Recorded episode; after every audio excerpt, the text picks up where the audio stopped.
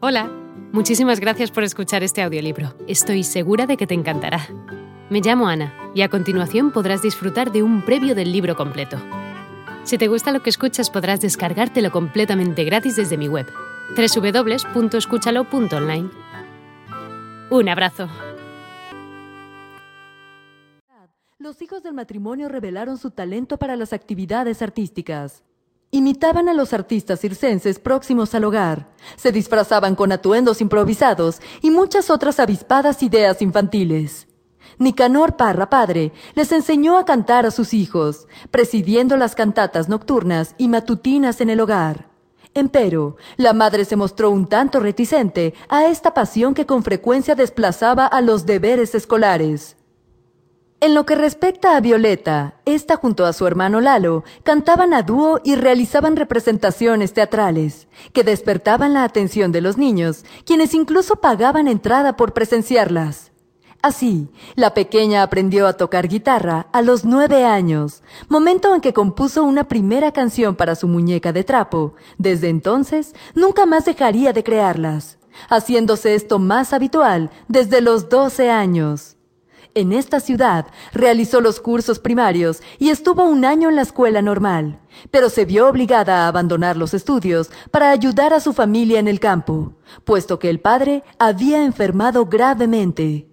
Este hecho marcaría para siempre la vida de los hermanos Parra Sandoval, quienes desde entonces se dedicaron a cantar en restaurantes, posadas, circos, trenes, campos, pueblos, calles e incluso burdeles para poder sobrevivir.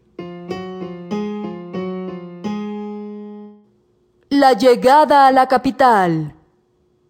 Si bien la familia Parra vivió siempre en medio de constantes problemas económicos, estos se agravaron tras el fallecimiento del padre en 1929. Fue entonces que Violeta decidió trasladarse a vivir a Santiago a la edad de 15 años, invitada por su hermano Nicanor, quien se encontraba viviendo ahí debido a sus estudios. En vista de ello, la joven Violeta decidió retomar los estudios en la Escuela Normal de Niñas, donde comprendió que lo suyo era el canto, por lo cual decidió abandonar la institución. Desde entonces, comenzó a presentarse en bares, quintas de recreo y pequeñas salas de barrio junto a su hermana Hilda, con quien formó un dúo de música folclórica conocido como las Hermanas Parra, obteniendo de este trabajo su fuente de ingresos. En 1935 llegaron a Santiago su madre y sus hermanos, quienes se instalaron en una casa en la comuna de Quinta Normal. Tres años después, Violeta contrajo matrimonio con un empleado ferroviario llamado Luis Cereceda, con quien tuvo dos hijos, los cuales con el correr de los años se convertirían en dos importantes músicos, Ángel e Isabel, quienes adoptaron el apellido de la madre.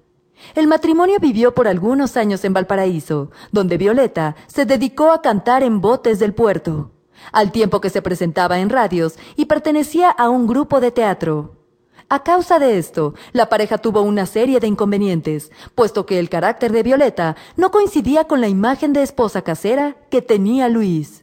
Por todo ello, la joven pareja terminó separándose en 1948. Recopiladora del cantar urbano y campesino. Por esa misma época, Violeta editó sus primeros discos junto a su hermana Hilda, los que contenían grabaciones de canciones populares chilenas representativas de diversas regiones del país, tales como El Caleuche, barco fantasma que recorría los mares en busca de visitantes curiosos que se detuvieran a mirarlo, para que luego sus tripulantes procedieran a truncar los huesos de los curiosos. La Cuenca del Payaso y La Viodita. El exitoso dúo de las hermanas Parra se mantuvo vigente un par de años hasta 1953. Pese a su fallido matrimonio, volvería a casarse, esta vez con Luis Arce, de cuya unión nacieron sus hijas Carmen Luisa y Rosita Clara. Sin embargo, Violeta continuó con su labor creativa, recopilando tradiciones musicales en diversos barrios de Santiago y a lo largo de todo el país, donde conoció a poetas como Pablo Neruda y Pablo de Roca. Fue su hermano Nicanor quien la alentó a defender la música chilena, pues hasta entonces se había dedicado más bien a los valses peruanos, los corridos mexicanos y los cantos españoles. Desde entonces, hizo suyas las canciones más tradicionales del campo, lo que le permitió descubrir y difundir los elementos y valores característicos de la identidad nacional. En esta nueva etapa, se lanzó a recorrer el país junto a sus dos hijos mayores por circos y teatros, recopilando la música del campesinado chileno. Esta investigación la hace descubrir la poesía y el canto popular de los...